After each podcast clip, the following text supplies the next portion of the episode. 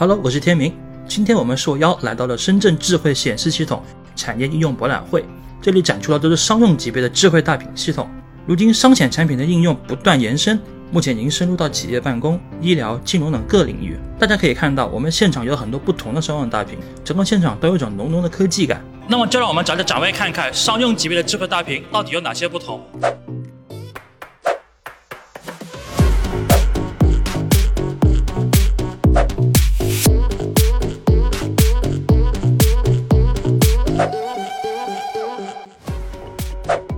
那么现在我们来到就是联想智慧大屏的展区，这里不仅有联想最新的智慧大屏产品，我们还找到了联想智慧大屏的产品营销高级主管宋超先生，请他来为我们介绍一下联想智慧大屏的一些特殊的地方。那么首先想问一下，跟传统会议设备相比，联想智慧大屏有什么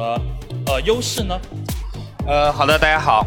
那个我给大家介绍一下，我们的联想智慧大屏呢和传统的会议室的设备相比呢，有几个比较大的一个优势。啊，第一个优势呢就是一连接。一连接呢，我们有三种连接方式。第一种连接方式呢是传统的投屏器，那可以将我们电脑上的内容投到大屏上。第二种连接方式呢是我们的手机可以直接的投到大屏上，方便移动办公或者说其他的终端设备这样的一个无线的投屏。那第三种连接方式呢，也是目前我们联想独有的，联想的电脑和联想的大屏之间的会议室全场景全无线的这样的一个互通互联。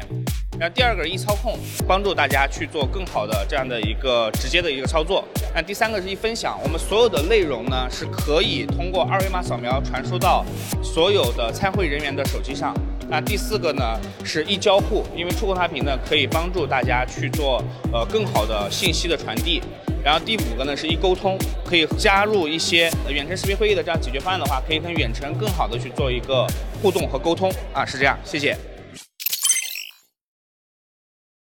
现在我们身后的就是八十六英寸的联想智慧大屏，这里有一颗一零八零 P 广视角摄像头和四个麦克风组成的麦克风矩阵。刚才也说了，商用产品的稳定性永远是第一位，不采用有故障风险的升降结构，直接把摄像头放在正面，保证它的稳定工作，我认为会是更好的选择。麦克风矩阵的设计可以让联想智慧大屏更好的捕捉用户声音，从而达到降噪的目的。